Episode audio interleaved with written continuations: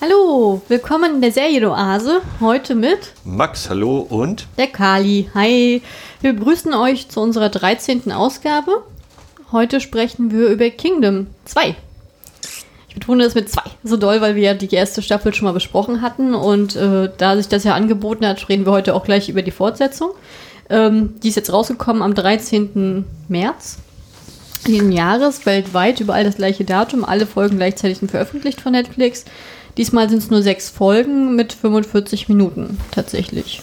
Ja, und dabei sind, glaube ich, jeweils vier Minuten Abspann und, glaube anderthalb äh, Intro. Also für die richtig Hardcore-Leute, die das nicht gucken, sind es sozusagen nicht mal ganz 40 Minuten manchmal pro Folge. Aber ich glaube, die manchmal ein bisschen kürzer, manchmal ein bisschen länger. Ja, also das ist auf jeden Fall sehr dem amerikanischen System angepasst mit Staffeln und äh, der Länge. Äh, recht untypisch für Korea selber. Ich bin ja nicht so ein Fan davon. Ich hoffe tatsächlich, dass sich das nicht durchsetzt, aber gut. Ähm, das ist so eine Sache für sich. Ja, ich bin mir ziemlich sicher, dass ich beim, bei dem Kingdom Podcast noch gesagt habe, wada, wada, wada, das kann doch niemals das Staffelende sein. Und noch ganz schön getottert habe und wir da noch meinten, dass das auch keine komplette Staffel gewesen wäre. Aber hm. Ja, aber das ist ja, wie gesagt, naja. also Kingdom wird halt auch jährlich produziert ähm, und nicht an einem Zug abgedreht. Also ist, wie gesagt, komplett auf äh, amerikanischen Verhältnissen sozusagen angepasst. Das Interessante ist, ist, in Korea selbst ist die Serie ab 18.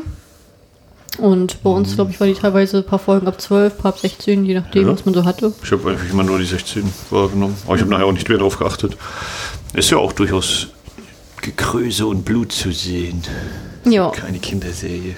Ja, wie also Max hat es ja schon angekündigt, er hat das letzte Mal ja schon sehr gemeckert gehabt über dieses äh, komische Ende dementsprechend ist natürlich positiv für dich gewesen, dass die Serie ja direkt an dieser Stelle einsetzt und weitergeht. Ähm, ja, weil da wahrscheinlich auch keine Staffelpause war. keine Staffel. Äh, naja. Hm? Ja, wie hat dir denn das sozusagen gefallen? Also ähm, jetzt sozusagen zu erleben, wie die Geschichte weitergeht? Ja, habe ich ein bisschen drauf warten müssen, ne? dass ich mal erfahren konnte, wie die weitergeht. Ja, war, war, kann ich mit leben. Kann auch mit diesem Staffelende deutlich eher leben als äh, bei der in Anführungszeichen ersten Staffel. Also da habe ich hier tatsächlich eher das Gefühl, man hat einen Abschluss und lässt aber trotzdem noch diese Möglichkeiten offen. Ja, wir können jetzt noch die Fäden weitererzählen. Man könnte aber auch Schluss machen. Ja, es deutet schon sehr auf eine dritte Staffel hin, finde ich. Ja, ja, es gibt mehr als genug so an Bildern. Also das, ja. Ähm, genau, die Staffel selbst fand ich soweit okay. Ja, die war schon ganz gut. Ja, ich finde es ziemlich cool, jetzt das Staffelfinale. Es hat mich, ich weiß nicht, ob das jetzt ein neuer Trend ist oder ob, ob der mir vorher einfach nicht so aufgefallen ist, aber das äh, Finale, das hat mich extremst an Hotel de Luna erinnert. Oder ähm, jetzt erst kürzlich in Itaewon Class. Und da war es dann auch immer so, dass sozusagen auf den letzten Meter nochmal ein koreanischer Topstar rausgeholt wurde für ein paar wenige Szenen, das dann sozusagen angedeutet wurde für die nächste Staffel. Ähm, bei Hotel de Luna, da war es Kim So-yoon, den man ja auch kennt aus Man from the Stars als Beispiel, oder Secret Lady, hatte die Hauptrolle gehabt. Da haben wir das letzte Mal auch schon drüber gesprochen gehabt und jetzt das neueste Weltbahn Class, das wär, da haben wir dann den Auftritt von Park Bogam noch gehabt und jetzt hier bei äh, Kingdom. Kingdom 2, da haben wir den Jun Ji-yoon und da habe ich mich sehr darüber gefreut, weil sie gehört sozusagen zu meinen Top-Frauen, sozusagen, meinen fünf Frauen, Lieblingsschauspielerin, kann man sagen. Die spielt immer wieder fantastisch und äh, deswegen freue ich mich schon sehr auf die dritte Staffel tatsächlich, obwohl ich eigentlich kein Fan von diesem Staffelsystem bin. Und wen hat sie gespielt? Ja, sie, sie, hat die Hauptrolle gehabt bei Man from the Stars. Nee, ich meine jetzt bei Kingdom, wen sie ja gespielt hat. Also, na, sie ist der Teaser. Also sie ist die äh, äh, Jägerin, die sich umdreht. Ganz zum Schluss. Ah, ja, okay. Ah, okay. Hm. Ja, jetzt, jetzt das ist einfach nur dieses, ja, sie ist bald da. Ja. Mehr ist das eigentlich gar nicht. Und ja, ich kenne, man kennt sie halt aus äh, Serien wie Man from Stars oder Legend of the Blue Sea war sie dabei. Äh, großer Film, My Sassy Girl, ist auch ein großes Ding bei ihr. Sie ist selber eigentlich, spielt eigentlich seltenst äh, Serien oder Filme mit. Ähm, aber wenn sie es macht, dann macht sie, dann ist es zwei gute Dinge. Also da kann man immer darauf vertrauen, dass es richtig gut wird, weil sie hat eigentlich ein gutes Händchen für Projekte eigentlich immer gehabt. Ich habe bei ihr noch nie was Schlechtes gesehen. Ja. Aber nichtsdestotrotz, lass uns doch mal in die Serie eintauchen. Ähm, wir befinden uns ja sozusagen jetzt nach diesem riesen Cliffhanger, wenn man das überhaupt so sagen kann, äh, mitten im Angriff, wo die Zombies am Tageslicht ankommen und die anderen sozusagen in, ich weiß gar nicht, wo es war, jetzt in Angiol, glaube ich, äh, einge sozusagen eingesperrt sind und dann kommt der große Angriff. Was passiert denn der Max? Wird auch nicht angegriffen. ja, sie werden letztlich, ein Teil wird überrannt, ein paar können sich retten. Sie versuchen zu der, also es war ja so eine Art Vorposten, die sie da errichtet hatten und äh, unser Superschütze, der dessen Dorf damals ja ausgelöscht worden ist mit seinen Eltern, der kommt per Boot, per Fluss, also per Kanu, äh, kann der sich halbwegs retten mit ein paar anderen Leuten. Unser Prinz äh, ist im Dauerlauf, kommt er so zur Stadt und kriegt dann gesagt, hier, es gibt einen Geheimgang, durch den können wir reingehen. Ja, das ist eigentlich erstmal so der Teil, ne? Mhm. So der, der eine Strang, was so nach der, oder im, im Laufe dieser Schlacht passiert. Wollen wir die Figuren durchgehen? Weil das diesmal haben, das, bei Kingdom 1 hatten wir ja den Vorteil gehabt, da haben wir ja, glaube ich, nach drei, nach drei Folgen immer gleich alles durchbesprochen. Diesmal ähm, würde ich wahrscheinlich eher über die Figuren gehen wollen. Das, ja. Na, ich meine, da bietet sich das ja am ehesten an, mit dem Kronprinzen zu starten. Ja, der ist ja der äh, Oberideal gezeichnete Charakter, der quasi. Also alles, was ihm irgendwie so als in Anführungszeichen Fehler vorgeworfen wird, sind so Sachen, wo ich denke, nein, er hat völlig richtig gehandelt. Ne? Also wenn ihm da zum Beispiel vorgeworfen wird, er, er ist derjenige, der seinen, seinen Vater umgebracht hätte mit, mit bloßen Händen, Bare Hands ist zumindest der Untertitel, denke ich so, ja, aber er hatte einen sehr guten Grund dafür. äh? Ja, also da hat sich so, ja, und dann wird er immer noch sehr demütig dann in diesen Situationen auch gezeigt, äh, selbst wenn quasi die Feinde das vorwerfen. Er ist immer sehr darauf, also während die Bösen sozusagen dadurch gezeichnet werden, dass sie äh, an der Macht sein wollen um der Macht willen, wird er so gezeichnet, dass er an der Macht sein will oder den Thron übernehmen wollen würde, um dem, dem Volk ein gutes Leben zu ermöglichen und also der, der Gemeinschaft zu dienen. Ne, also der, der oberste Diener des Staates zu sein. Ja, genau, diese Hunger, dass diese Hungerherrschaft beendet wird, dass alle gleich behandelt werden. Ja. Das ist ja auch der Wie es im Buch steht. Ich habe den Buchtitel jetzt vergessen. Also ein war irgendwie, es waren zwei Bücher mit, mit Zahlen drin. Einmal die drei irgendwas und einmal die vier irgendwas, aber ich habe beide Titel nicht mehr im Kopf. Auf jeden Fall ist das auch die Grundlage, warum ähm, unser Tigerjäger sozusagen, oder der gute Schütze, was du meintest, dass der ihm ja so treu ergeben ist, auch die ganze Zeit über. Ne? Der, obwohl der ja eigentlich ähm, außen vor ist in vielen Bereichen. Ich finde auf jeden Fall, der, der Schauspieler macht das, oder kann ich eigentlich für alle soweit ziemlich sagen, die sind alle recht überzeugend so in ihren Rollen, finde ich. Äh, unser Kronprinz hat natürlich noch das Privileg, dass er schön ausgefallene Hüte, wie auch viele äh, sonstige hier tragen darf. Ist immer wieder ein Hingucker. Mhm. Ja, was, ja. was, fällt dir denn so zu ihm ein? Ja, der Kronprinz, der wird ja gespielt von ähm, Yuri Yoon. Und ähm, ich, ich kenne ihn persönlich tatsächlich nur aus, dieser, aus den Kingdom-Staffeln. Und aktuell schaue ich mit ihm noch Hyena, ähm, wo er so einen aufgeblasenen Anwalt spielt, der unglücklich verliebt ist. Ähm, ich finde, er hat eine sehr coole Mimik immer. Und ähm, also ich, also ich sehe den total ich, ich sehe den total gerne, weil er halt, äh, ich finde, mit wenig Gesten immer sehr, sehr viel zeigt. Und ich finde, ich sehe es genauso wie du, dass er halt äh, wirklich als idealer Herrscher da gezeichnet ist, der ähm, auch sehr selbstlos ist. Und vor allen also, Dingen, was bei ihm, was ich, was bei ihm halt, also was bei Kingdom halt extrem auffällt, ist halt dieses, dass er halt ein, ähm, ein Royaler ist, der auch äh, sozusagen mit den Leuten kämpft. Also der sich nicht sozusagen in seinem Palast verschanzt und äh, das aussitzt und dann denkt, ja, die einfachen Leute haben Pech gehabt, sondern der ist wirklich halt immer dabei und an der vorletzten Front und organisiert und ist auch, äh, nimmt also führt auch an und ist sich dafür auch nicht zu schade und auch Verantwortung zu übernehmen. Und das finde ich schon ziemlich stark. Und ich muss auch ehrlich sagen, mir gefällt allgemein bei Kingdom auch diese ganze Intrige vom Hause her oder sozusagen diese ganze politische Dramatik, die da gezeichnet wird, ist für mich deutlich interessanter noch als ähm, diese Krankheit mit den Zombies selbst. Ich finde, die Zombies sind für mich immer so, so ein kleines i-Tüpfelchen noch drauf ja. als, als Action-Sequenz, aber ich finde sozusagen die Konstellation und diese politischen Ebenen, die finde ich da viel spannender mhm. tatsächlich. Ja, sind ja hier dann eben auch, werden ja dann auch Teil dieser ganzen politischen äh, Auseinandersetzung ne? oder eben der, der verschiedenen Systeme, die so durchgespielt werden, dass die einen sagen, naja, dann äh, nehmen wir diese Krankheit eben als, als Waffe, um uns gegen die vermeintlich noch mächtigeren Feinde zu wehren. Äh, zersetzen damit ja aber, oder also, und sind in großen Anführungszeichen wird das ja, glaube ich, gesagt, ja, dieses Opfer müssen, muss dann eben gebracht werden und so, aber dann kommt eben unser positiver Charakter, der zeigt, es geht eben auch auf anderem Wege. Und das sei noch ganz kurz angemerkt, fällt mir gerade wieder ein, bevor ich es vergesse. Äh, der Prinz hat auf jeden Fall die allerschönste Kampfszene wenn er den äh, Zombie-Koch umbammelt. Neben all den, all den Schusswechseln und, und äh, Schwertchoreografien und sonstigen Kämpfen war das wirklich der, der Obermoment. Muss ich sagen, der hat, äh, äh, ja, der, der steht heraus, der fällt eigentlich heraus so, aber positiv gemeint. Ihr werdet ihn merken, wenn er kommt, diesen Moment. Ja, ich fand den auch sehr, sehr schön gemacht. Ich, ich habe diese Szene nicht als ganz realistisch empfunden insgesamt, aber ich fand Realistisch. In einer Serie mit Zombies. Sag aber auch, wenn ich über Realismus rede. Ja, ich weiß. Ich, deswegen ist es eigentlich auch äh, müßig, das sozusagen auszudrücken und zu sagen. Also, das ist schon richtig. Ähm, ja.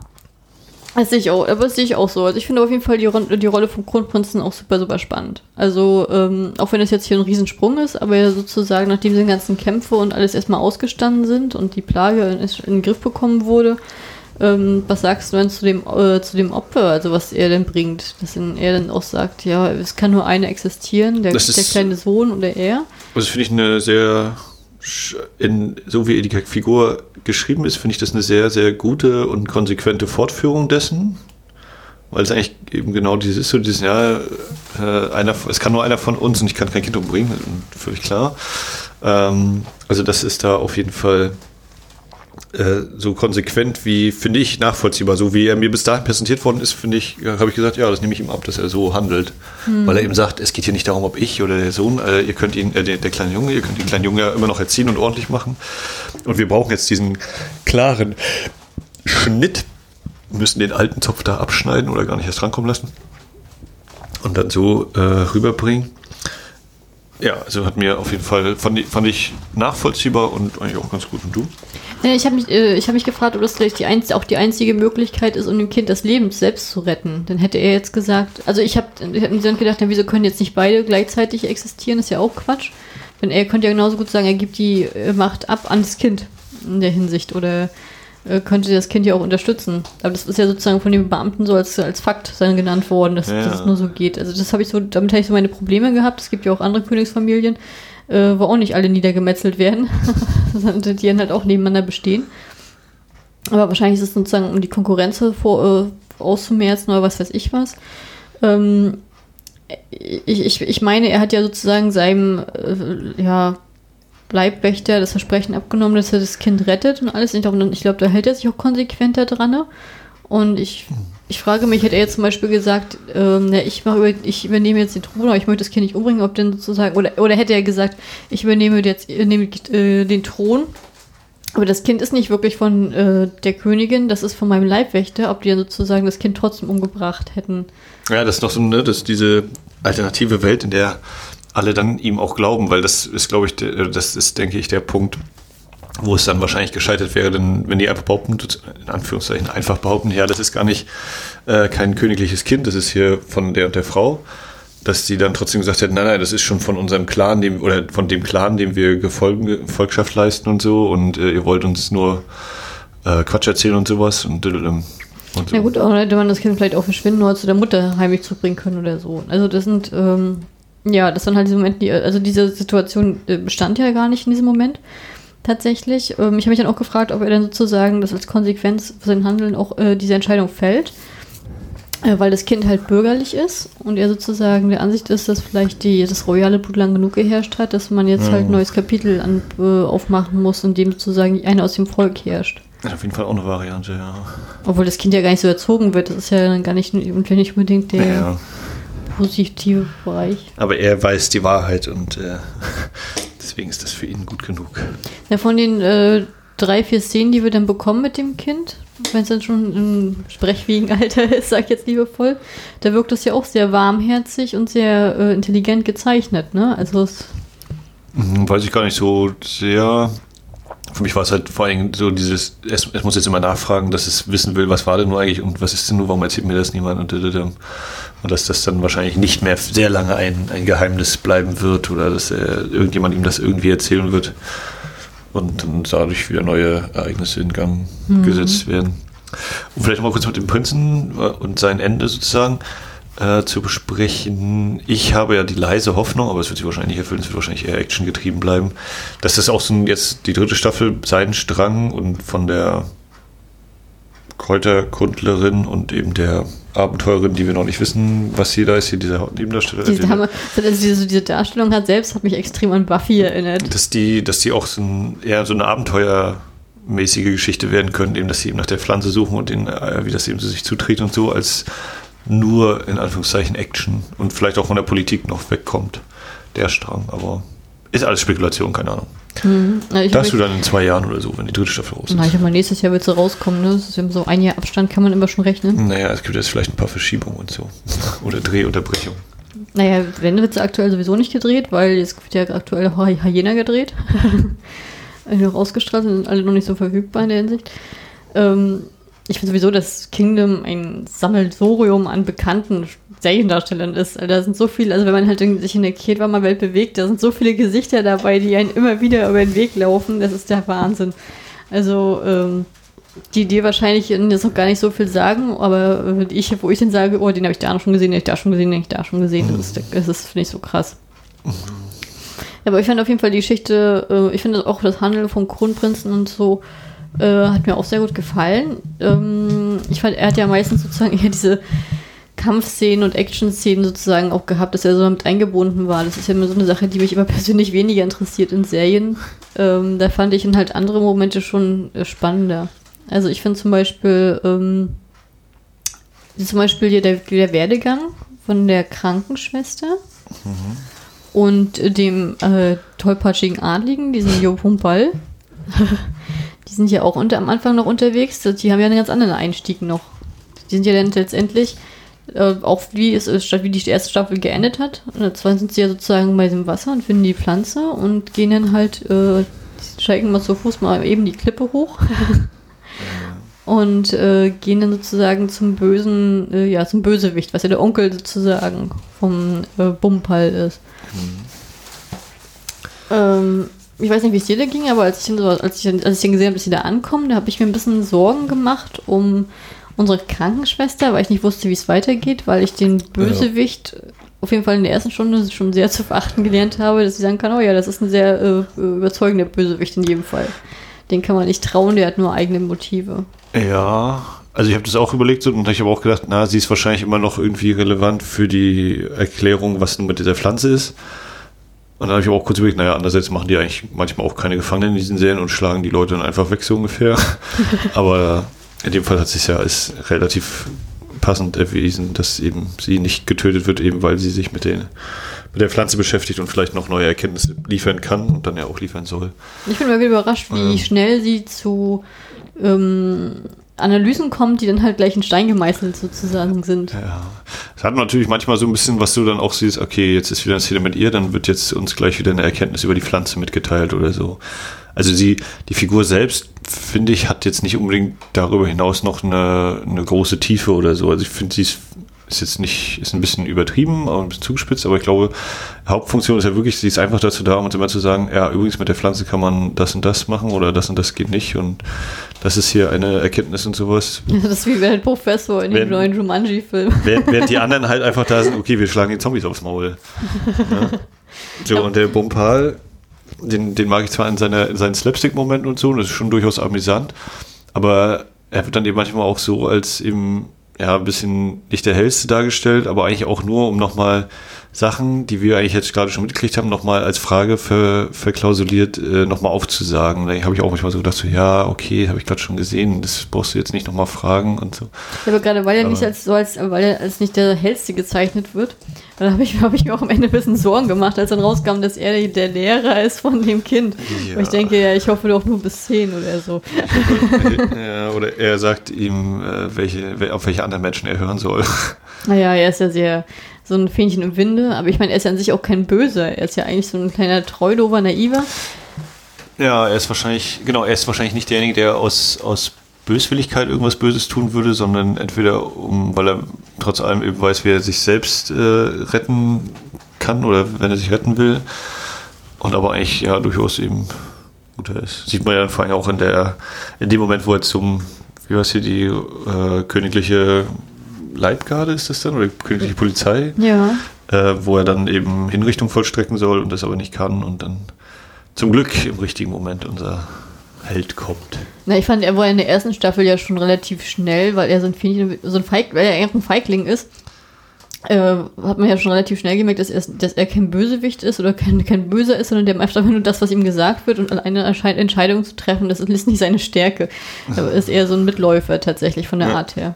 Also ich mag den Schauspieler unglaublich gerne, weil der halt auch immer sehr, sehr vielseitig äh, spielt. Ich finde, der sieht sowieso allgemein von Natur vom, vom Gesicht her schon extrem sympathisch immer aus und er bringt den Humor auch immer richtig gut rüber. Ähm, da gibt ja auch diese legendäre Szene vom Kronprinzen und ihm. Jetzt in der neuen Serie Hyena haben sie natürlich andere Rollen, wie sie dann halt im Auto dancen.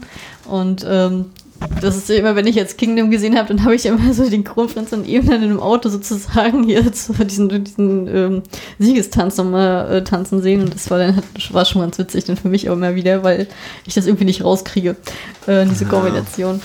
Verständlich. Aber ich, ich finde ihn auf jeden Fall ziemlich cool. Der hat damals ähm, bei Class of Lies hat er zum Beispiel den Böse, äh, einen der Bösewichte gespielt. Also jetzt nicht richtig Bösewicht, aber halt ein unsympathischer Charakter. Ne? Und ähm, das, also als arroganter, geldgieriger Heini. Und das, das, das hat mich überrascht, dass ich den in dieser Form mal erleben werde, weil ich ihn halt immer meistens sympathisch äh, so nebenbei so mitbekomme. Und ich finde, das hat er auch sehr, sehr gut gemacht. Deswegen habe ich den Schauspieler auch sehr positiv gespeichert. Mhm.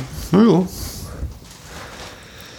Und was sagst du zu dem, zu dem Onkel, also der Böse, der quasi ja angeknabbert wird, eine Heilung erfährt auf äh, überraschende Art und Weise und dann aber trotzdem durch Flüssigkeit Probleme kriegt. Oder Karma kann man auch so sehen. Ähm, ich muss ehrlich sagen, ich war froh, als er tot war. das ist das Gehässig, ne? Aber äh, ich, den Charakter mochte ich wirklich nicht. Das war wirklich ein überzeugender Bösewicht und der hat mich auch immer genervt. Und ich hätte mich auch gefreut, hätte äh, unser Tigerjäger seine Genugtuung gekriegt und seine Rache, indem er ihm mit dem Pfeil ins Auge getroffen hätte oder so. Ähm, war ja leider nicht der Fall. Aber ich fand, ich bin auf jeden Fall froh, dass wir den nicht in die dritte Staffel mit reinschleppen. Also da war ich dann ganz dankbar. Ich habe die ganze Zeit nachgedacht, gedacht, ah, ob das jetzt doch ein Zombie wird und dann nochmal irgendwie eine neue Welle loslöst oder so. Aber letztendlich hat er ja zur Heilung beigeholfen, also diese Erkenntnis zu liefern. Mhm. indem er sich nicht wehren konnte und die Krankenschwester einfach mal ihn ertränkt hat. Glaub, glaubst du denn unter sein, wenn er jetzt die Herrschaft übernommen hätte, ähm, dass das also wo, wo hätte diese Herrschaft hingeführt? Ich weiß gar nicht, ob ihn die Herrschaft übernehmen möglichst in dieser Form äh, so geklappt hätte, wie es geplant gewesen wäre, weil ähm, in seiner ursprünglichen Planung hätte er seine Herrschaft ja legitimiert durch den so durch diesen Thronfolger von der, seiner Tochter. Und er hätte nur rausbekommen, dass das äh, nicht der Fall war. Und da, da war er doch zu ehrenhaft, um das zu akzeptieren. Also da hat er dann doch gesagt, dann setzen wir lieber einen entfernten Verwandten auf den Thron, ja. als jetzt ähm, äh, indem wir jetzt sozusagen das, ja, das königliche Blut unrein machen, was ja letztendlich doch so gekommen ist. Aber. Ähm, und war das einfach nur so eine Art Drehbuchkniff, um ihn dann eben äh, als, als äh, Gegenspieler dann sozusagen auslöschen zu können? Oder hast du dir der Figur das auch abgenommen, dass sie na, da eben diese Prinzipien hat? Na, ich fand schon, dass er von der, auch von der ersten Staffel an halt immer seine Prinzipien die ganze Zeit verteidigt hat und äh, dafür auch eingestanden ist. Und nur weil er in den meisten Fällen Prinzipien vertreten hat, mit denen wir jetzt nicht konform gehen, äh, war das ja mal ein guter Kniff. Das hat ihn ja dann mal ein bisschen menschlich gemacht in der Hinsicht. Ja. Also ich fand es eigentlich auch ganz gut so. Aber, oder nicht menschlich, wenn ich darüber nachdenke, weil an sich äh, ist es ja eine Negativhaltung auch. Also dass er, dass er sozusagen so darauf beharrt hat, als er das dann erfährt und dann eben auch zu der Königin oder zu der, der Kurzzeitkönigin eben ganz klar sagt, so, äh, ja, also ich äh, bin natürlich immer für den Machterhalt und sowas, aber das geht eben nicht hier mit dem, mit dem äh, falschen Kind, mit dem Kuckuckskind. Dass er eben auch da und denke aber auch so, naja, andererseits ist es eben genau der Kniff gewesen, um ihn dann auch da rauszuschreiben, aber was ja, oh, gut, trotzdem aber, ganz gut so. No, ich finde, das ist. Ich und ich, achso, und ich überlege halt, wenn, wenn er jetzt sozusagen an die Macht gekommen wäre, er wurde uns ja mal so demonstriert oder so gezeigt, dass es ihm vor allem darum geht, die Japaner zurückzuschlagen. Ne? Und deswegen ist er auch dafür, dieses, die, die Zombies zu mhm. züchten und einzusetzen. Mhm. Und halt mir eben, wenn, wenn er jetzt tatsächlich an die, Kopf, an die Macht gekommen wäre und das so, dass diesen Schritt dann geschafft hätte, das Land zu verteidigen oder so, ob er die dann sozusagen als innere Polizei, so einen Überwachungsstaat aufgezogen hätte oder so eine Tat Unterdrückung weiter durchgesetzt hätte. Ich meine, ich hatte das ja, er war ja die ganze Zeit schon mit an der Macht, ne? Ja, aber seine Herrschaft hat ja das Volk gehungert und nur sein, ja, ja. sein Clan hat gefuttert. Also das wäre jetzt auch keine langfristige deswegen, Perspektive. Ja, deswegen ist die Frage eigentlich schon beantwortet. Hm, ja, naja. Weil das Land ist ja schon so runter, extrem runtergewirtschaftet. Dann kann man eigentlich froh sein, dass, das, dass die weg sind. Naja. Aber ich fand, es, hättest du es dann besser gefunden, wenn er äh, durch den Biss gestorben wäre, als jetzt so, als durch das Gift? Keine Ahnung. Weiß nicht. Also hättest du, nachdem er sich erholt hat, nochmal gerechnet, dass, äh, damit gerechnet, dass er stirbt?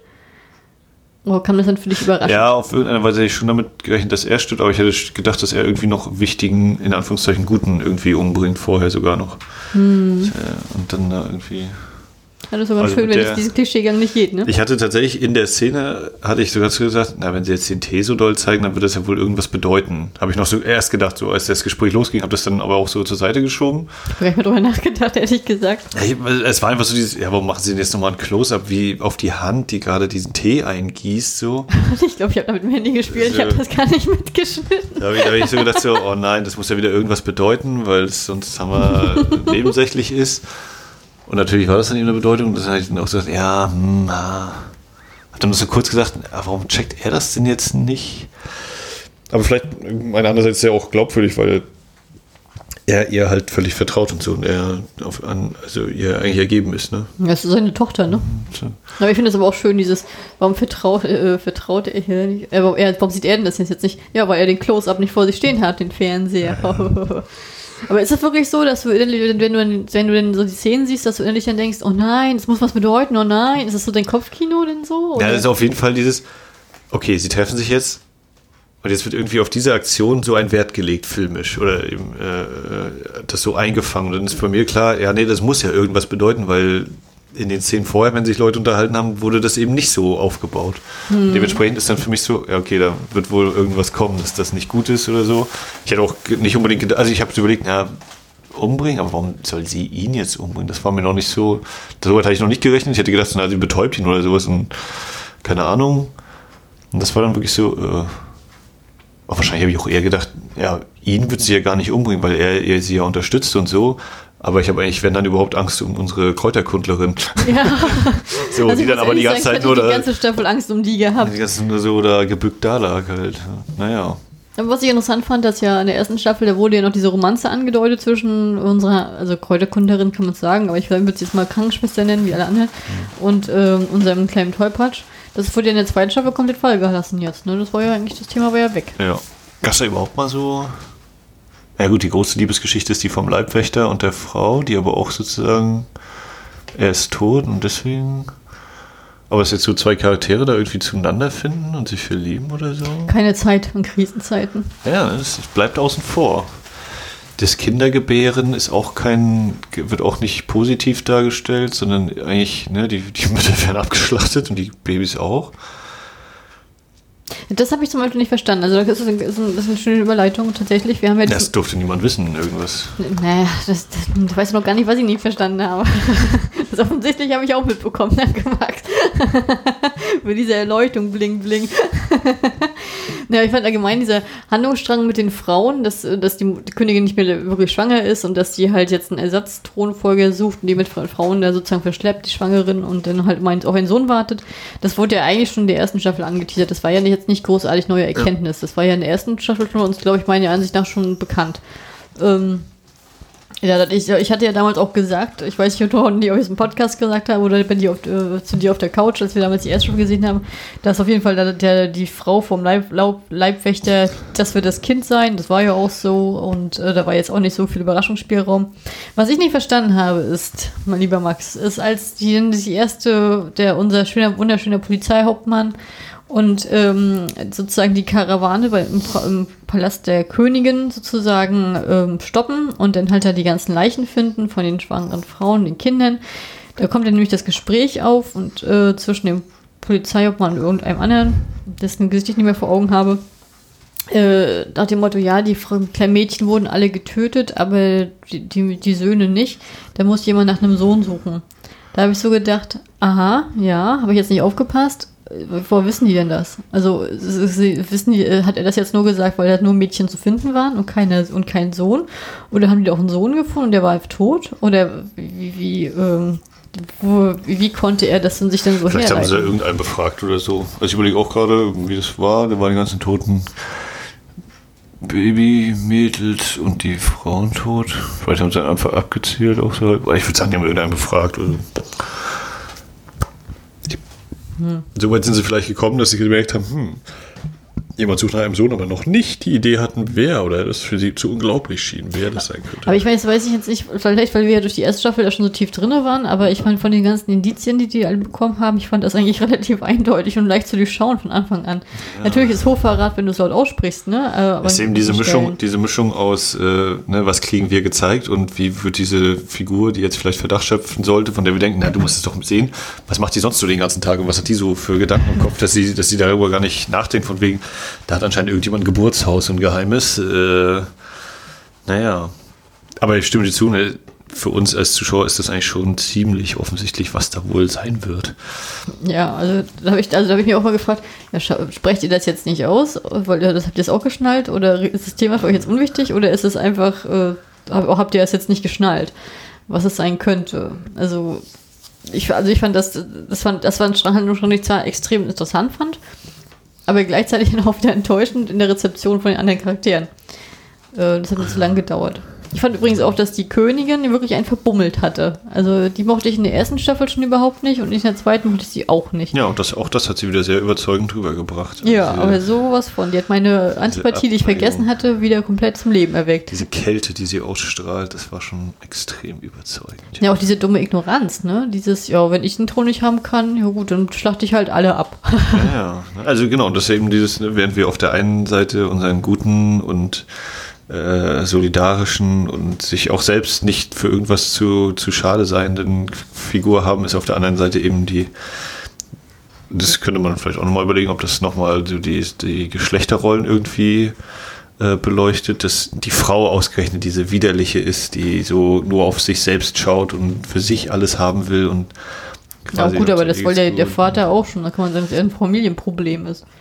Und der Sohn war ja auch nicht besser. Nur diesmal erfahren wir halt, dass diese ganze Idee, dass das äh, ein fremdes Kind sozusagen rangeschafft werden soll, dass sozusagen ihr Bruder ja auch noch mit drinne hing. Das war ja auch der, der Ekel, der in der Scheune gestorben ist in der ersten Staffel. Mhm. Na, der große Kampf in der Scheune, wo doch einer aus der Kiste gehüpft ist und dann ist er dann ist Ach, das ja. Mhm. Und da ist auch er dann auch zum Zombie geworden, da hat er ihn noch geköpft und da wurde doch der Kronprinz zum Landesverräter, weil er ja. den von dem Clan einen umgebracht hat. Ja, wen hat er ja nicht umgebracht aus der Familie? ja. Naja. Nee, die war auf jeden Fall, ja, in ihrer Boshaftigkeit war die sehr, sehr überzeugend und sehr kompromisslos. Ich muss aber auch ehrlich sagen, äh, selbst wenn ich diesen Plan schmiede, nach mir die Sinnflut, ne? Aber ich, ich würde doch nicht selber von so einem Zombie gefressen wollen oder riskieren wollen, dass ich selber ein Zombie werde. Dann setze ich mich doch wenigstens noch mal hin mit meiner Ehre und hole mir den Säbel noch in, in die Kehle ja, rein oder sie, was. Da war sie eben. Vielleicht war das der Teil ihres Plans, wo sie dann einfach davon ausgegangen ist, naja, dann sind wir halt alle verloren oder so. Naja, aber die, die, die wirkte ja bis zum Ende extrem gefühllos und so und so, und so dallerig und. Naja. Ja, die war mir dann schon fast zu cool. Ich glaube, man ist ja trotzdem noch ein Mensch, ne? Und nicht nur ein oh. Eisblock. In der Hinsicht. Also, das, war so, hm. Ja. Aber was ich interessant fand, war zum Beispiel hier so große Unbekannte, die, der Anyun, also der, der, der Gelehrte, der ja früher auch mit dem Onkel ähm, jetzt zusammengearbeitet hat, weil der ihn sozusagen ähm, in das Licht geführt hat. Äh, der war ja noch in der ersten Staffel noch eher so ein Wackelkandidat. Da wusste man ja nicht, ist der böse, ist der gut oder was weiß ich was. Ähm, und jetzt ist und jetzt in der neuen Staffel, da ist er komplett dem Kronprinz ergeben und unterworfen und äh, opfert sich ja sozusagen auch für, äh, für seine Ideale einzustehen und den Kronprinz sozusagen voranzubringen. Und sagt dann halt auch, na gut, ich sterbe jetzt, erweckt mich zum Zombie, äh, zum Leben, dass die anderen auch wissen, das gibt's wirklich, dass die das glauben, weil das keiner glaubt in der Runde, wo ich mir ah. denke, sind die nicht mit runtergefahren? Wieso, wieso glaubt das da keiner? Die müssen doch mal auf diesen einen Zombie getreten sein.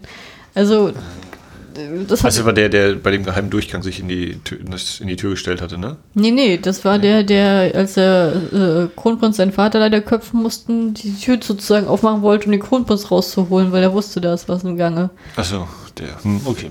Der nachher hier ja. auch hier den ersten Wurm unter der Haut hatte. Und die Ohr die Backe angebissen hat vom Opa, äh, vom Onkel. Ach so, ah ja, stimmt, der sozusagen darauf dann seine Rache noch bekommen hat.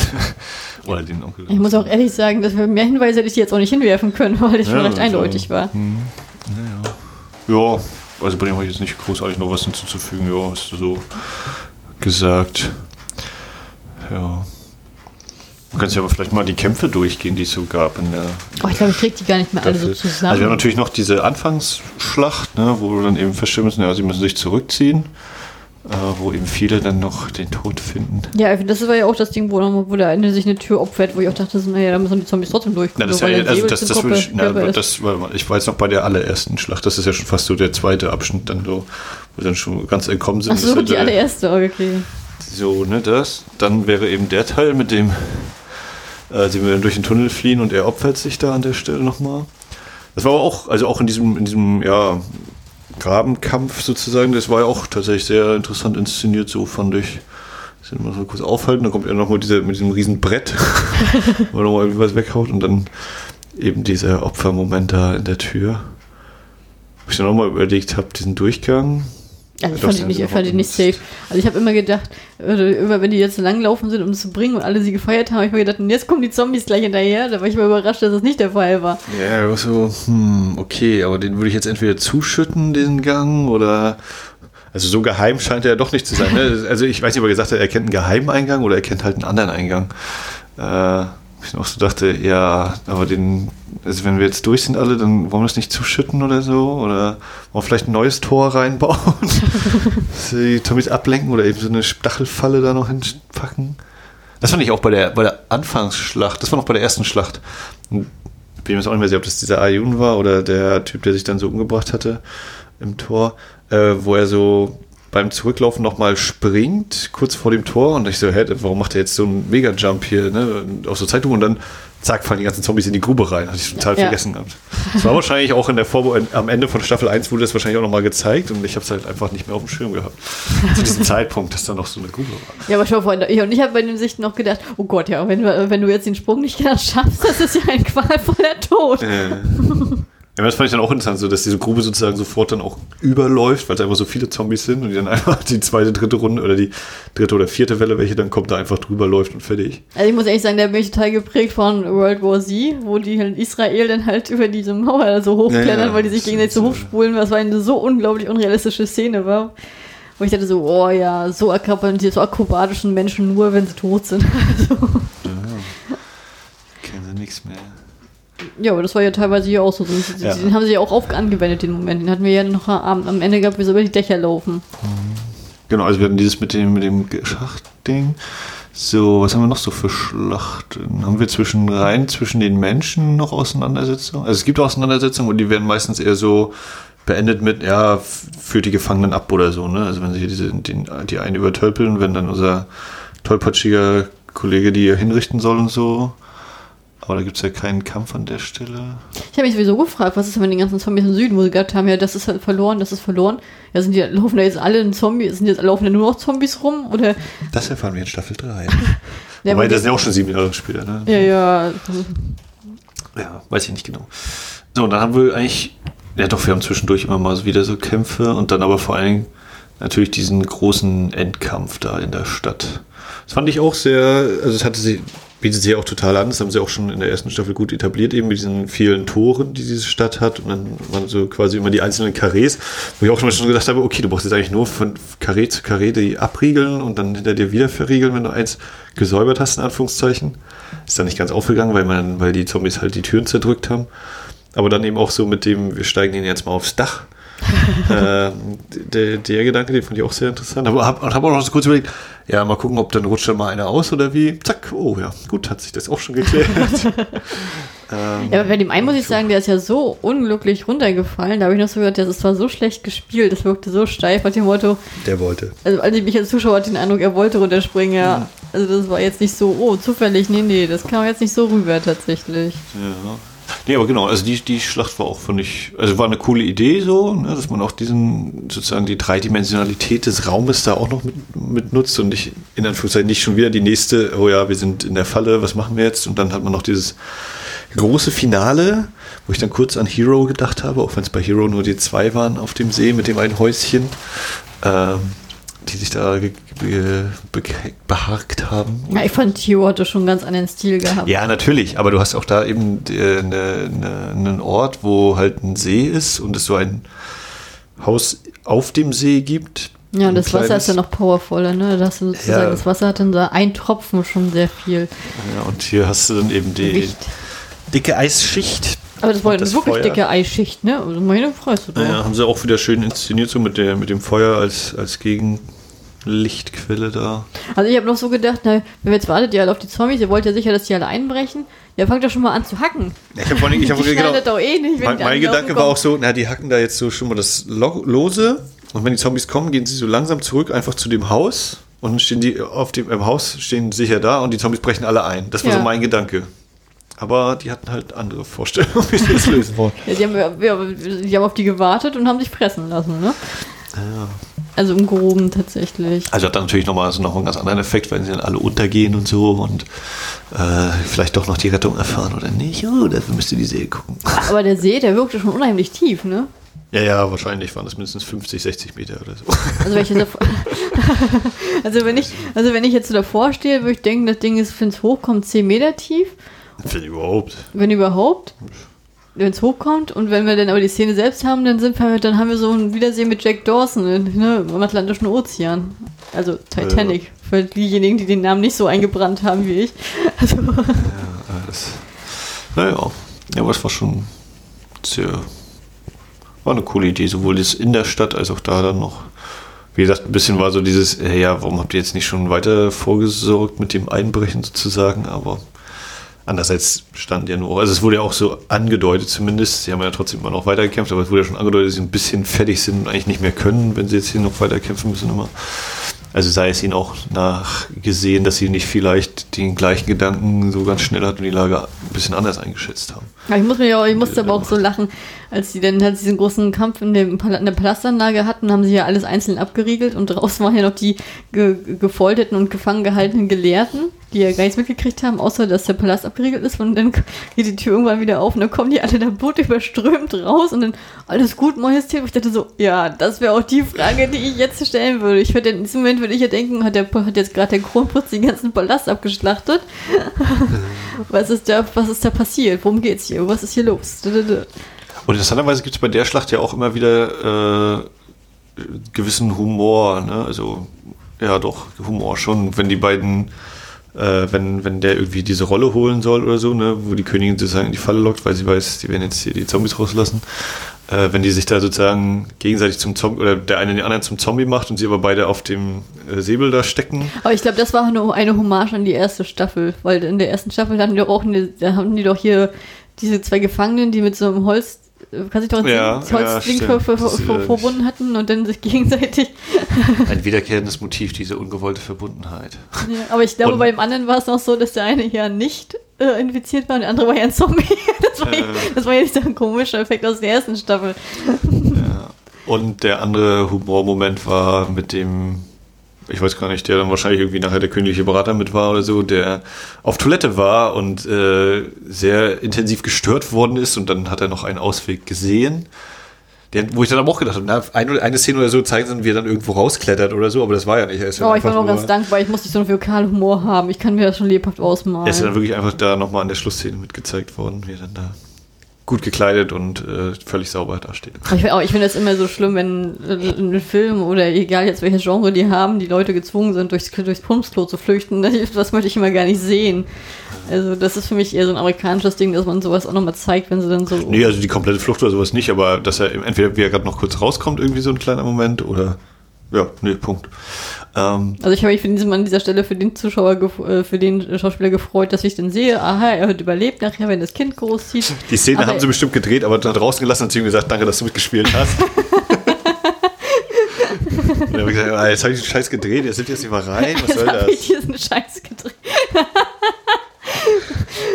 oh nee, das ist so, oh nee, das, das, das habe ich, das hab ich jetzt nicht gebraucht. Da fand ich das Blutfischen wieder so. Ich musste noch so lachen bei diesem Bompal, der ist ja noch so ein Push, Pu- Pushy, der hat ja auch diese ganze Komik immer drin, indem er da vom Dach Ja, das fällt und der, bombelt und dass genau, der das immer gerettet wird. Slapstick-Teil auch immer noch, ne? Ne, aber auch, dass der halt mit zu am Boden liegt und immer gerade so in letzter Sekunde gerettet wird, dass sich das auch so darin äußert, dass er nachher diesen reinen Blutkragen hat, wenn alle leicht besprenkelt sind, ist ja sein Kragen komplett rot, weil er permanent immer zu unter den äh, Zombies liegt. Das fand ich auch äußerst amüsant. Wo keiner, keiner sicher, wo er selber nicht sicher ist, bin ich jetzt eigentlich gebissen oder nicht. Ja, ich habe mich auch mal gefragt, wie man das bei dem sieht. Wo kann man infiziert werden? Äh, es wird ja, es, es wird ja Stimmt, er hat gesagt, doch noch diesen, diesen, der komplett so äh, das ganze Blut ihm ins Gesicht spuckt. Ne? Das war ja auch noch die Szene. Ja, da habe ich mich sowieso aufgehört. gefragt, ne, weil äh, es wird ja gesagt, dass die Zombies durch die Bisse halt diese Würmer übertragen. Aber das muss doch entsprechend auch gehen. Also eigentlich müsste er doch. Naja, vielleicht sind da keine Würmer drin gewesen. Die Würmer sind alle im Kopf und schwören im Kopf rum und hüpfen Ja, wie nur ein Biss drin sind oder in der Blut raus. Spucke. Also das fand ich so, ich, so wie viel der, der da natürlich, reingekriegt ja. hat in die Gusche. Also Naja, habe ich aber auch gedacht, so, ne, oh, jetzt wird er infiziert. Und dann haben wir aber, nee, es war einfach nur der Gag, wir spritzeln ihn da die ganze Zeit mit Blut voll. Und ja, noch na gut, das, hat, das hat sich ja dann nachher eh sozusagen äh, erledigt gehabt, als er dann auch nochmal im Tiefsee tauchen ist. Und wenn, da kommen ja Ja. auch die ganzen Würmer rausgeflogen, die er gesammelt hat im Laufe des, äh, der Schlacht. Schub. Ja, Fandest du die zweite Staffel besser als die erste? Weiß ich nicht genau. Ich muss auch sagen, dass die konkrete Erinnerung an die erste Staffel so ein bisschen verblasst ist. Ich glaube, bei der ersten Staffel war es ja noch mehr so diese, dieser Aufbau dieser Gefahr. Also es gab ja immer schon die Angriffe und sowas, aber ich hatte, also ich meine einfach so, ich kann mich, oder ich, ich entsinne mich so, dass ich denke, das war alles ein bisschen ruhiger und mehr noch so dieses, ah, kommt jetzt der Angriff oder dididum. Es wird eigentlich alles so zu diesem großen Angriff aufgebaut. Und in der zweiten Staffel sind dann auch wirklich diese ganzen Kämpfe die ganze Zeit, oder sehr viele Kämpfe in dieser sechs Folgen. Wie waren bei der ersten Staffel acht Folgen? Acht Folgen, ja. Ja, dann kommt auch im Verhältnis. Selbst wenn die, wenn in der ersten Staffel Kämpfe waren, dann würde ich sagen, war der äh, die Zeit, die tatsächliche Zeit, die da abgelaufen ist während der Kämpfe, war nicht höher als in der zweiten Staffel, wo es dann bei der zweiten Staffel, wenn die nur sechs Folgen hat, dementsprechend natürlich gleich ein höherer Anteil ist. Ja, also ich würde jetzt nicht konkret sagen, die war besser, die war schlechter oder gleich. Aber ich fand die zweite auf jeden Fall sehr unterhaltsam. Ich hatte vorher ganz viel gelesen, auch bei Twitter und allen. Da ganz viele Kommentare. Die zweite Staffel ist viel besser als Ja. die erste und äh, die muss man gesehen haben. Die ist eine Sensation und und, und. Und ähm, ich habe ich hab sie dann noch dir geguckt und habe ich sie halt bewertet. Und, hab, und, hab, und danach, nachdem ich sie bewertet habe, habe ich mal geguckt, wo ich die erste Staffel bewertet hatte bei meiner Drama-List. Und ich habe beide Staffeln extra gleich bewertet, habe beiden eine 7,5 gegeben. Und das fand ich bei beiden. So, ich dachte, ja, so würde ich es auch sagen. Ich finde die immer noch auf einem Niveau. Aber innerlich ist im Kopf ist es für mich auch immer noch eine Serie. Also jetzt, ähm, Hm. also es ist für mich jetzt, ich kann das nicht schlecht teilen, weil das ja auch recht kurze Staffeln sind. Also von der Gerüchteküche habe ich mal gehört, ich weiß ja auch nicht, was das stimmt. Ich hatte mal einen Artikel gelesen, dass Netflix gesagt hat, die zweite und dritte Staffel wurden gleichzeitig bestätigt, ähm, dass die dritte Staffel dann halt äh, acht Folgen wieder haben wird und dass es dann halt einen neuen Weg einschlägt. Jetzt habe ich vor kurzem einen Artikel gelesen, wo dann hieß, ja, gibt es denn überhaupt eine dritte Staffel? Wo ich denke, ja, da- wenn wird Ich meine, jetzt, jetzt mehr als sonst wann stellt sich die Frage, ob manche Projekte nicht mindestens verschoben werden, wie gesagt, oder nochmal nach hinten rutschen, weil andere Projekte verschoben werden. Aber ich würde grundsätzlich auch davon ausgehen, so wie sie da eben jetzt aufgehört haben. Also, wenn jetzt keine dritte Staffel kommt, dann nur wegen irgendwelcher Produktionshintergründe, nicht weil sie keine Idee hatten, wie sie die dritte Staffel machen sollen. Ja, ich glaube, die dritte Staffel wird eh kommen und letztendlich, ähm, also ich gehe davon aus, dass die nächstes Jahr im Frühjahr kommen wird. Weil die ja sich das an, vielleicht auch im Winter schon, weiß man nicht. Ähm, Also wie gesagt, weiß ja das nicht, halte ich für zu knapp angesichts dessen, was gerade alles eingestellt ist. Also ich weiß nicht, wann die wieder drehen werden. Und wenn du sagst, jetzt ist noch, der hat noch andere Projekte vorher, oder die Hyena wird er ja noch gedreht, kann ich mir gut vorstellen, dass das einfach mindestens nochmal weiter nach hinten rutscht von dem, was sie vielleicht anpeilen als Veröffentlichungsjahr oder Veröffentlichungszeitraum. Also ich glaube trotzdem, dass diese die dritte Staffel nächstes Jahr kommen wird. Bin ich recht überzeugt. Ich weiß jetzt nicht, dem Coronavirus, ich, so, ich, weiß jetzt nicht, wie der, ich habe ja keine Ahnung, wie der Stand jetzt in, in, drei, in drei, vier Wochen oder wenn der Podcast raus ist, äh, aussieht, aber aktuell ist ja so, dass äh, in Asien das ja rückläufig ist, während Europa ja gerade zum Epizentrum hier äh, sich äh, aus, ausstaffiert. Also, ähm, übrigens auch eine sehr brandaktuelle Szene, ne? Mit diesem, wie schnell kann sich ein Virus ausbacken, ne? Da ist ja, Ja. eigentlich Cool Kingdom komplett äh, im, Ja. im Zeitgeschehen drinne. Genau, den Zeitgeist getroffen, ja. Weil ich jetzt zum Beispiel auch in, grundsätzlich in der koreanischen Politik nicht so tief drinstecke, dass ich jetzt sagen könnte, man könnte da irgendwelche Parallelen ziehen. Hat Korea noch einen König? Nö, ne? Natürlich nicht. Also- das ist eine Demokratie. Naja, Großbritannien oder so. Naja, aber ähm, ob man eben trotzdem vielleicht da irgendwelche Figuren aufgreift oder so, aber keine Ahnung. Großbritannien hat auch eine Demokratie. Konstitutionelle Monarchie haben die doch, oder nicht? Naja, das ist aber nur eine repräsentative Monarchie. Naja, äh, whatever. Abgesehen davon, wer weiß wie lange noch. Jetzt ist der Prinz Charles, aber vielleicht eventuell kommt er, ist wahrscheinlich diese Wette, dass er nie König wird, wahrscheinlich bald wahr. Weißt du, hast du das mitgekriegt heute?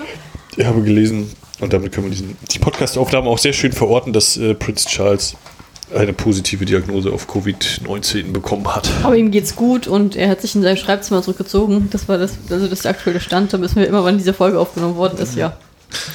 Nee, also ich, fand- ich fand die auf jeden Fall die zweite Staffel sehr unterhaltsam. Ich fand sie deutlich actionlastiger.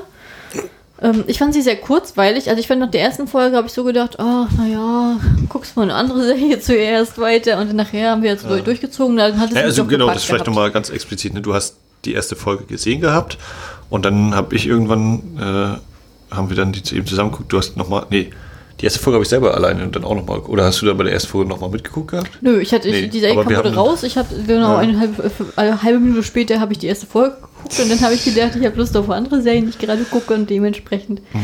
Aber dafür haben wir dann eben äh, zweimal drei Folgen am Stück jeweils geguckt abends. Und ich fand auch, das ging tatsächlich relativ gut, hat sich weggeguckt. Na, ich finde es so schon, ich finde aber auch schon, dass ähm, das merke ich immer schon bei chinesischen und koreanischen Serien, wenn ich die im Wechsel gucke. Es macht sich schon bemerkbar, ob du eine Serie hast, die nur eine Stunde und fünf Minuten läuft, oder ob du eine Serie hast, die halt nur 40 Minuten läuft. Und, Und es macht sich, glaube ich, auch bemerkbar, dass ich momentan ein bisschen anderen Tagesrhythmus habe. dass ich momentan mit der Arbeit fertig bin und es scheint noch die Sonne so ungefähr. Kenne ich gar nicht. Ja, bei mir ist es halt dieses, ja, bei mir ist alles dicht, Fauleritis, äh, Quarantäne, was macht man? Serien schauen.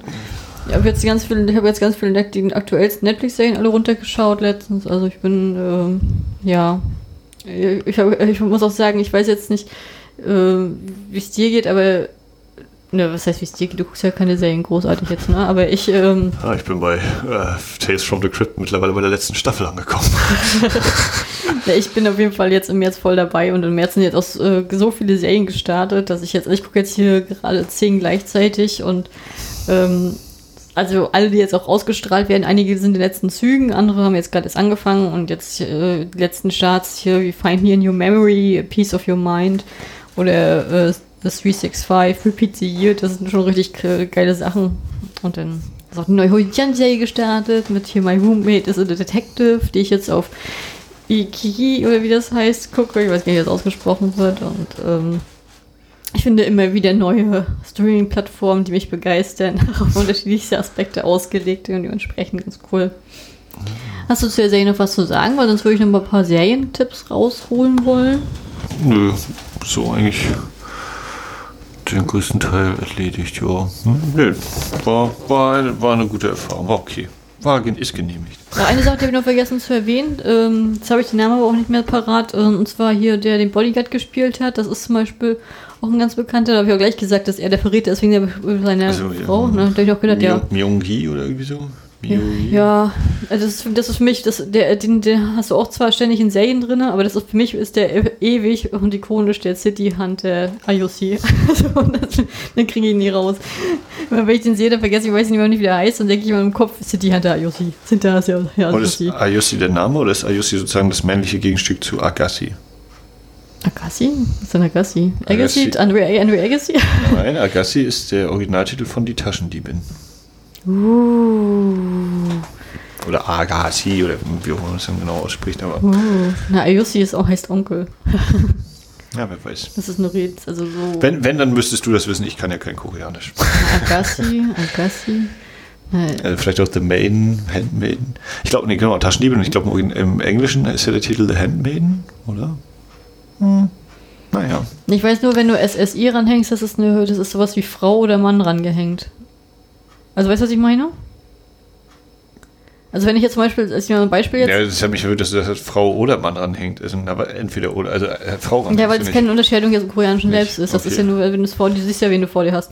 Äh, Wenn ich zum Beispiel sage jetzt äh, Imin Ho, dann sage ich Imin Ho Yoshi. Also Yoshi oder so, äh, Imin Ho Yoshi. Dann ich, das heißt dann sowas, dann sage ich halt sozusagen Herr Min Ho Okay. Mhm. Also so, ne, so. Ja, na, mein Gedanke war nur, weil Ayushi und Agassi ist ja sehr ähnlich so. Aber muss ja nicht bedeuten. Keine Ahnung. Naja, Also ich kenne die Vokabel Agassi noch nicht. Also vielleicht heißt es sowas wie Taschendiebe. musst du wohl den Film bald mal gucken. Den hast du auch noch nicht gesehen, oder? Nee, habe ich, auch- hab ich, koreanischer auch- Film. hab ich auch nicht auf meiner Watchlist, sag ich dir ganz ehrlich. Das ist ungefähr so lang wie manche Serie. Naja, ich hatte jetzt äh, mir einige Sachen rausgesucht. Also ich hätte, möchte jetzt endlich mal, das habe ich schon ewig rausgeschoben, jetzt ähm, den Film mit Park Sho-yoon gucken und Kang Na-eul. Me Memories of Murder kommt übrigens wahrscheinlich im Mai auf Blu-ray raus. Ja, aber das ist nicht Endlich. der Film, von dem ich rede. Ist egal, ich ich rede, wollte es nur mal sagen, weil du ihn auch toll findest. ich rede von Midnight Runners. Ja. Ah, ja. Ja, also wenn du nebenbei merkst, ja, Memories of Murder ist ein genialer Film, das ich finde, das ist der ist wirklich der beste von Park Bo-ho. Also bitte, bitte, bitte, bitte gucken, Äh, das lohnt sich. Ich fand den, der ging mir richtig unter die Haut. Also ich bin mir nicht sicher- Kameraeinstellungen. Ich meine 15. Mai stelle ich jetzt mal so in den Raum, aber bin mir nicht sicher. Kann man ja bei der nächsten Folge vielleicht nochmal zurückgreifen oder so. Also der ein kleiner Tipp und wenn ihr sozusagen durch Parasite totale Bong Joon-ho-Fans geworden seid, ähm, dann würde sich eventuell für euch auch die Serie Psychopath, der Psychopath Diary sozusagen lohnen, die es auch auf Wiki zu streamen gibt. Ähm, oder Tagebuch eines Psychopathen im Deutschen heißt sie so. Äh, wo halt auch sehr viele Anspielungen immer sind aus Krimis und Filmen und halt auch aus dem so ein bisschen Lifestyle. Das ist ähm, eine sehr, sehr schöne Pop-Anspielungsserie. Wo halt Bong Joon-ho sehr, sehr häufig genannt wird, wenn ich es mal so sagen darf. Da hast du mir die eine Szene gezeigt mit Memories of Murder, ne? Ja, genau. Okay. Also, Memories of Murder wird auch nochmal. Da sind einige Sachen drin, tatsächlich. Ja, also ich gucke, wie gesagt, ich, bringe jetzt, ich weiß jetzt gar nicht, was ich in der letzten Folge äh, mit Kate alles empfohlen hatte, weil ich ja, wir die relativ kurz jetzt hintereinander aufnehmen. Deswegen werde ich mal kurz auf meine aktuellen Serien zu sprechen kommen. Äh, ich gucke gerade When the Weather is Nice. Ist fein. Ja, also muss man gerade sagen, jetzt zum Aufnahmezeitpunkt wir haben ein äh, herrliches Tiefdruckgebiet über uns. Hier ist blauer Himmel seit Tagen. When the weather is fine, when the weather is nice, je nachdem, auf welcher Plattform man die guckt. Ähm, mit Park Min Young und äh, jetzt überlege ich gerade, wie er heißt. Shokang Yoon? So, warte mal.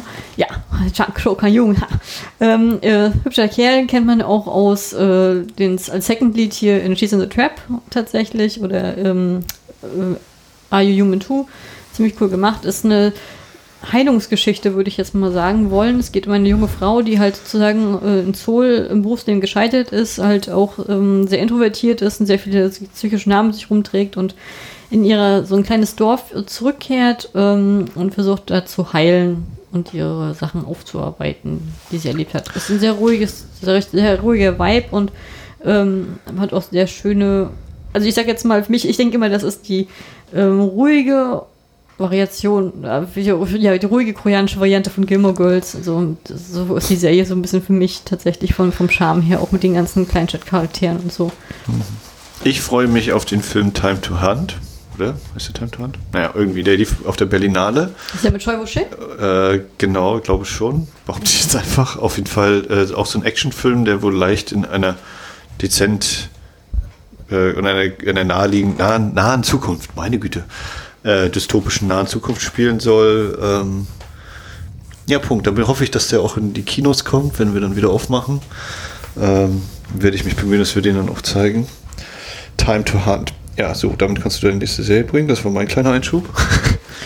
Ähm, ja, ich suche jetzt gerade auch, weil, weil du das gerade gesagt hast, wollte ich jetzt auch gerade äh, was sagen. Und zwar wurde mir heute von so vielen Leuten etwas ans Herz gelegt, das ich unbedingt gucken soll. Und zwar ist es, ähm, ich heute gehofft, dass du auch ein bisschen weiter redest, dass ich das auch finde. Ja. Und zwar ist es eine japanische neue Saga, die rauskommt. Es wird ja wahrscheinlich eine Dreifach-Saga werden. Es ist ein, auch ein Film. Ähm, die heißt Roroni Kenshin, ist basiert auf einer Anime- oder Manga-Reihe. Ich kann es gar nicht genau sagen. Und ähm, da ist, ist ja, kommen jetzt sozusagen die ersten Filme, alle sind jetzt dieses Jahr alles rausgekommen. Erstmal The Beginning and The Final.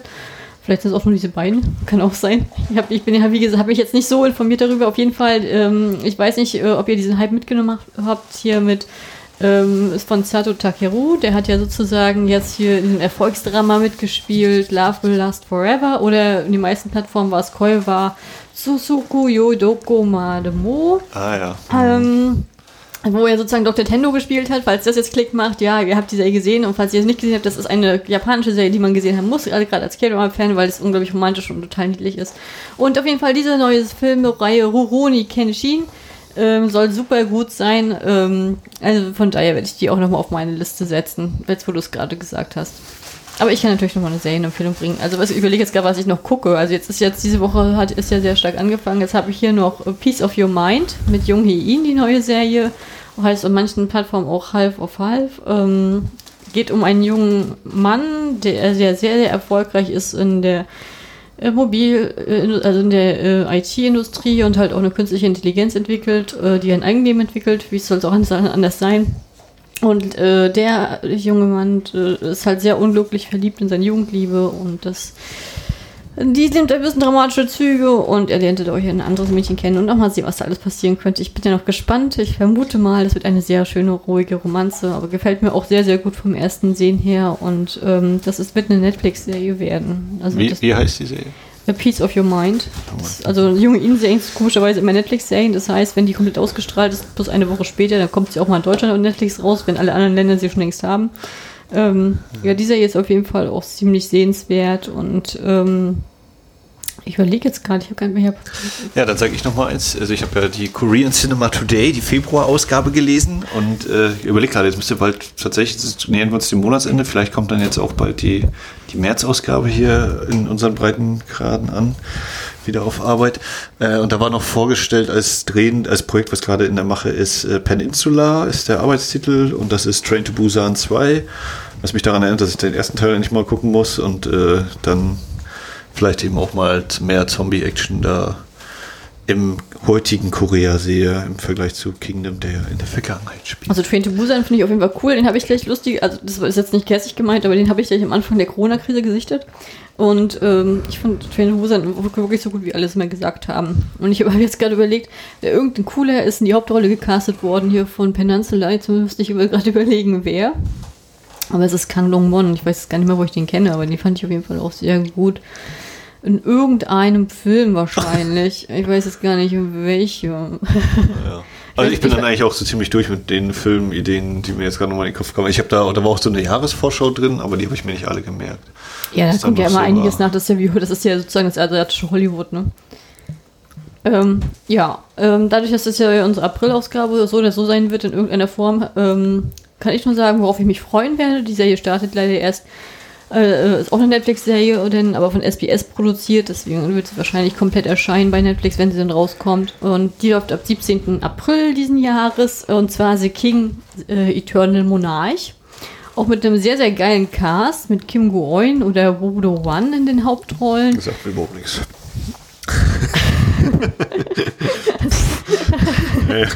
Sehr gut, mit Schiff. Mhm, keine Ahnung. Na, Kim Go-eun ist eine Schauspielerin, die hat die Hauptrolle gehabt in Goblin, She's in the Trap oder äh, wo habe ich sie noch gesehen? In Tune for Love, der Film, der auch auf Netflix läuft oder wo der One ist. Ähm, auch bei Save Me drin gewesen, hier The Great Seducer, äh, aka Tempted. Ähm, naja. Na, ist ja egal.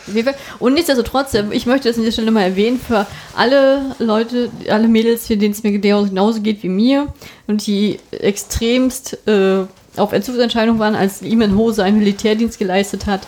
Er kehrt mit dieser Serie in der Hauptrolle zurück. Das Warten hat ein Ende nach zwei Jahren. Nachdem er sozusagen zurückgekommen ist im Sommer, hat er ja noch ein halbes Jahr jetzt Pause eingelegt gehabt und jetzt kriegen wir Iman Ho wieder. Das wollte ich nur sagen. The King Eternal Monarch ist noch keine, äh, äh habe ich noch nicht gesehen, habe noch keinen Eindruck davon. Da kam nur der Trailer, und, äh, der Trailer und heute kam das neue Poster raus und ich freue mich da sehr, sehr, sehr doll drauf, auch wenn man es gar nicht merkt. Ja, und damit bin ich sozusagen auch heute mit der Empfehlung durch, äh, sozusagen ein bisschen durch. Vielen Dank, dass ihr uns zugehört habt. Ähm, das nächste Mal bin ich dann mit Kate wieder dabei.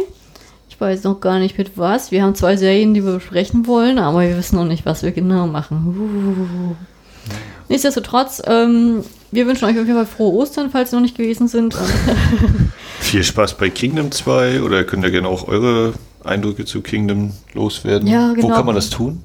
Wo man es äh, wo man es tun kann, bei Twitter auf Serienoase äh, selbst im Account, da könnt ihr immer was dazu schreiben, wenn ihr uns jetzt persönlich anschreiben wollt. Also ich bin Kalisan2 Max, wie bist du auf Twitter? Ich bin Max88. Doppel M-E, Doppel X88. Ansonsten, ihr könnt auch auf Serienoase gucken, da sind wir auch auf alle nochmal kurz äh, in der, äh, nochmal in verlinkt. Der Bio. Genau, das ist eine Möglichkeit.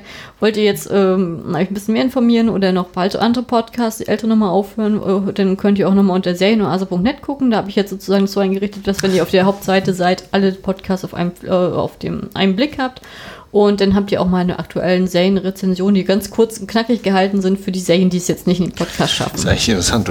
Ich weiß nicht, ob du dich gerade dezent versprochen hast, aber also auf jeden Fall könnte man dafür plädieren, das Wort aufhören als Begriff auch äh, einzuführen, definieren äh, für Podcasts aufholen. Einschub beendet. Tschüss. Ciao.